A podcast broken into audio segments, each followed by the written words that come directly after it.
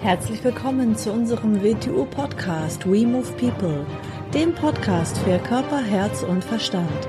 Wir sind Alfred Johannes Neudorfer und Rosa Ferrante Banera und in unserem Podcast beschäftigen wir uns mit den Themen persönliche Weiterentwicklung, Gesundheit, Kampfkunst, Philosophie und Menschsein.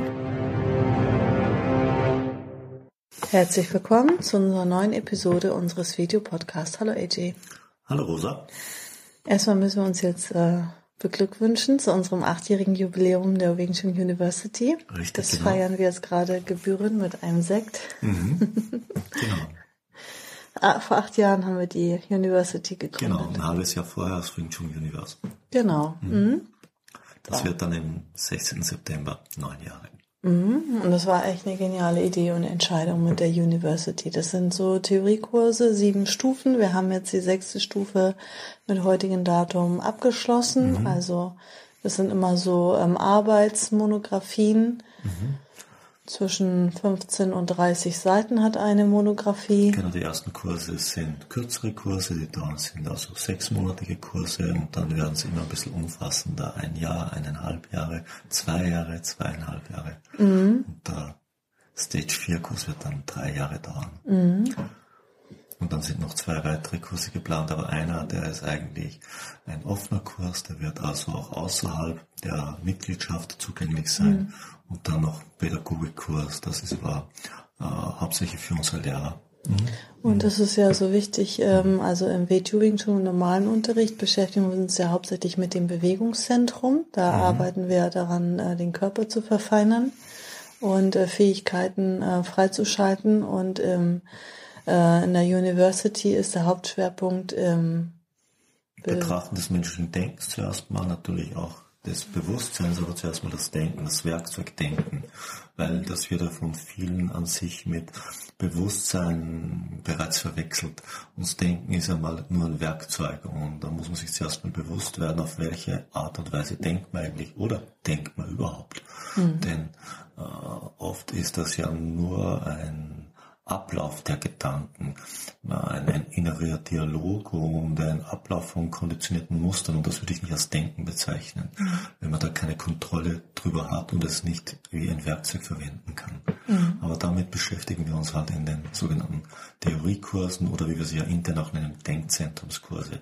Nicht zu lernen, was man zu denken hat, sondern wie man das Werkzeug Denken benutzt, um klar zu denken, um scharfsinnig zu sein. Also ja, ist ein ganz kostbarer Schatz, die University, was da drin steckt.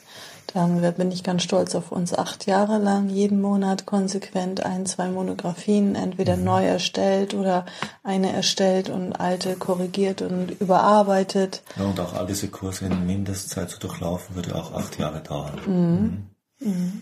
Sehr schön. Am Ende ist ein Zwölfjahresprogramm, wenn dann alles fertig ist in vier Jahren. Ne? Ähm, wir haben uns heute mal überlegt, dass wir wieder drei besondere Zitate aussuchen und du dann dazu was sagst. Und zwar, Wir das, erste Zitat ist äh, von Gurdjieff. Das ist jetzt äh, einfach so mir spontan ins Auge gesprungen. Ich habe ja eine, auch eine Zitate-Seite, du ja auch, ähm, auf Instagram und auf Facebook. Und ähm, ich habe jetzt bei meiner Zitate-Seite einfach mal so äh, durchgescrollt und hab, das ist mir so ins Auge gesprungen. Only super effort counts. Also nur außerordentliche oder super Bemühung und Anstrengung zählt etwas. Nur außergewöhnliche Anstrengung zählt etwas. Und Alles bringt andere ist nichts wert. Bringt dich weiter, ja. Kann man sagen, ja, was ist denn das für eine Herangehensweise, ja. Ist mal, ist mal ganz, ganz wichtig. Wir Menschen, wir sind natürlich sehr träge und wir machen es uns in der Regel sehr leicht. Aber wir schreien dann nach mehr. Und so kommt man halt an gewisse Dinge nicht heran. Das, das Zitat muss man ein bisschen auf, aufbröseln. Das, was normale Menschen in so im normalen Alltag für ihre Leistungsfähigkeit halten, ist weit, weit, weit von dem entfernt, was ihnen möglich wäre. Ich nehme ein anderes Beispiel. Äh, weiß man vom Militär, Spezialkommandos, Eliteeinheiten, solche Soldaten sagen, dort wo normale Menschen denken, dass die 100% Grenze ist, ist in der Regel die 40% Grenze. Das sagen die. Da darf man, darf man ausgehen, sie wissen auch, von was sie reden. So, Gurdjieff geht dann noch ein Stück weiter. Mhm. Er meint, wenn du die 100% ausschöpfst, das reicht nicht, um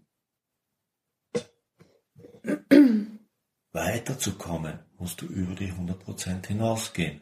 Ungefähr so. Du, nehmen wir mal an, du gehst am Abend laufen und du rennst und rennst, bis du fertig bist und dann bist du wieder daheim und dann gehst du nicht rein, sondern du drehst noch eine Runde. Das ist mal ganz, ganz banal eine spezielle Leistung. Mhm. Dort, wo du denkst, es geht nichts mehr, machst du noch was dann gehst du mal hinaus. Aber dieses nicht mehr darf nicht dort sein, was innerhalb deiner Komfortzone ist. Weil innerhalb deiner Komfortzone heißt ja nicht, dass du dich 100% bewegst. Das heißt, dass du dich in deiner Komfortzone bewegst. Und alles, was außerhalb deiner Komfortzone ist, denkst du, das ist jenseits der 100%. Nein, so ist es natürlich nicht. Ja, wenn man das jetzt weiterdenkt, dann könnte man ja denken, das ist immer höher, schneller, weiter. Nein, das ist überhaupt nicht gemeint. Es geht, Bemühungen hat nichts mit quantitativer Leistung zu tun. Das heißt nicht, dass nicht wieder hin und wieder quantitative Leistung eine Bemühung ist. Das habe ich nicht gesagt. Mhm. Das eine heißt nicht das andere, mhm. sondern es geht um eine qualitative Verbesserung. Wie kann ich mich qualitativ verbessern? Indem ich immer auf dem gleichen Level dahin fahre, immer mit der gleichen Intensität, immer mit der gleichen Bemühung. Das führt mhm. mich hundertprozentig in die, in die totale Automatisiertheit hinein, also in den Zustand der Reizreaktionsmaschine. Mhm. Das führt mich nicht in die Freiheit.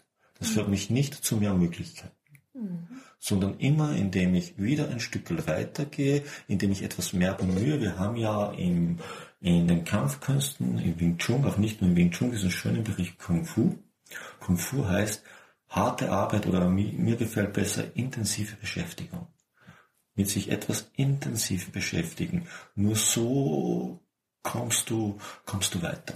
Das ist egal, was es ist. Das hat nichts mit körperlicher Leistung zu tun an sich. Das hat mit der Intensität der Aufmerksamkeit, mit der ich mich etwas widme. Mhm. Und dabei ist nicht eine, eine gedankenlose Wiederholung gedacht. Mhm. Etwas gedankenlos zu wiederholen bringt dich nicht weiter. Das beginnt dich zu automatisieren und abzurichten. Mhm. Sondern eine, ein bewusstes Bemühen, ein bewusstes Bemühen, dass ich immer mehr steige. Heute denken wir so schön an Entschleunigen und all das. Da ist etwas Richtiges drinnen. Entschleunigen heißt, die Automatismen mal zum Stillstand zu bringen, aber nicht sich gehen zu lassen oder sich hängen zu lassen. Das sind zwei verschiedene Sachen. Nehmen wir unsere heutige Weltsituation. Wenn wir was Positives abgewinnen können, können wir sagen, sie hat viele Menschen dazu gezwungen, ihre Automatismen zum Teil abzustellen, weil sie sie nicht machen können. Das heißt, wenn der Automatismus nicht mehr zu vollziehen ist, wäre ein kleines, kleines Fenster, eine kleine Chance, es bewusster neu zu machen. Entschleunigen heißt nicht, die Bemühungen einzustellen, sondern den Vollautomatismus einzustellen, die Reizreaktionsmaschine mal zum Stehen zu bringen, den verrückt gewordenen inneren Dialog mal zum Stehen zu bringen, damit man überhaupt mal zum Denken kommen würde. Bemühung verringern heißt das nicht. Mhm. Okay, soll ich das zweite mal vorlesen? Ja. There is only one kind of magic and this is doing, auch von Gurdjieff. Mhm. Also ähm, es gibt nur eine Art von Magie und das heißt tun. Da könnten wir jetzt sagen, ja, es gibt keine Magie oder man könnte sagen, es gibt nur Magie. Es ist halt die Frage, was man unter Magie versteht. Mhm. So. Äh, wenn Gurdjieff in diesem Zusammenhang von tun redet, redet er natürlich nicht von, wieder was ich vorher so gern gesagt habe, von Automatismen. Automatismen sind kein Tun. Konditionierte Reizauslösung ist kein Tun. Das ist ein Getanwerden, aber kein Tun. Wirkliches Tun findet jenseits des Automatismus statt. Wirkliches Tun findet jenseits der Reizreaktionsmaschine statt. Alles, was durch einen äußeren Reiz ausgelöst wird, ist kein Tun, sondern du wirst in Bewegung gesetzt. Es wird mit dir getan aber du tust gar nichts. So, das versteht man nicht unter Tun. Wirkliches Tun hat mit dem eigenen Willen zu tun. Und zwar jetzt nicht wieder, weil ich etwas begehre aufgrund einer Reizauslösung, das ist kein Wille, sondern Wille ist eine gestaltende Kraft. Wir alle Wieso leben wir alle zusammen in dieser Welt? Weil wir alle zusammen, wir als gesamte Menschheit, diese Welt magisch erschaffen. Wir beabsichtigen sie mit jedem Moment. Deshalb ist sie da. Deshalb nehmen wir sie wahr. Das ist Tun. Und genauso könnten wir unser Leben zu gestalten beginnen. Wir könnten es neu zu beabsichtigen beginnen. Und das ist tun. Und das ist die einzige Magie, die existiert. Und es kann auch gar nichts anderes existieren. Was könnte außerhalb der schöpferischen Kraft der Beabsichtigung existieren? Es existiert, aber das heißt nicht, dass wir alle persönlich dazu Zugang haben. Wir haben ja kollektiv dazu Zugang, dass wir uns von kollektiven Absichten einspannen lassen und mit beabsichtigen, ohne dass uns bewusst ist. Und dann regen wir uns drüber auf, wo wir drinnen stecken. Toll. okay, das dritte Zitat von Osho. Mind, a beautiful servant, a dangerous master. Also der Verstand ist ein wunderschöner Diener, aber ein gefährlicher Meister. Genau. Die meisten Menschen identifizieren sich mit ihrem Denken. Denken ist, was sie für Denken halten, dieses, dieses innere mentale Konstrukt, ist aber ein Werkzeug. Mhm. Und der Werkzeug, das Werkzeug kann nicht der Meister sein. Das Werkzeug ist etwas, was ich für bestimmte Bereiche verwende. Im Osten kennt man den schönen Begriff Denken, ohne zu denken. Dann kommt man dem, was wirkliches Denken ist, schon viel näher. Wirkliches Denken ist nicht begrifflich. Es kann aber Begrifflichkeit verwenden als Werkzeug, um in gewissen Bereichen, wo das angebracht ist, damit Ergebnisse zu erzeugen. Mhm. Das ist etwas anderes. Das große Problem ist, wenn dieses mentale, begriffliche Denken zum Herrscher wird, dann haben wir genau das, was der Menschheit ja permanent passiert.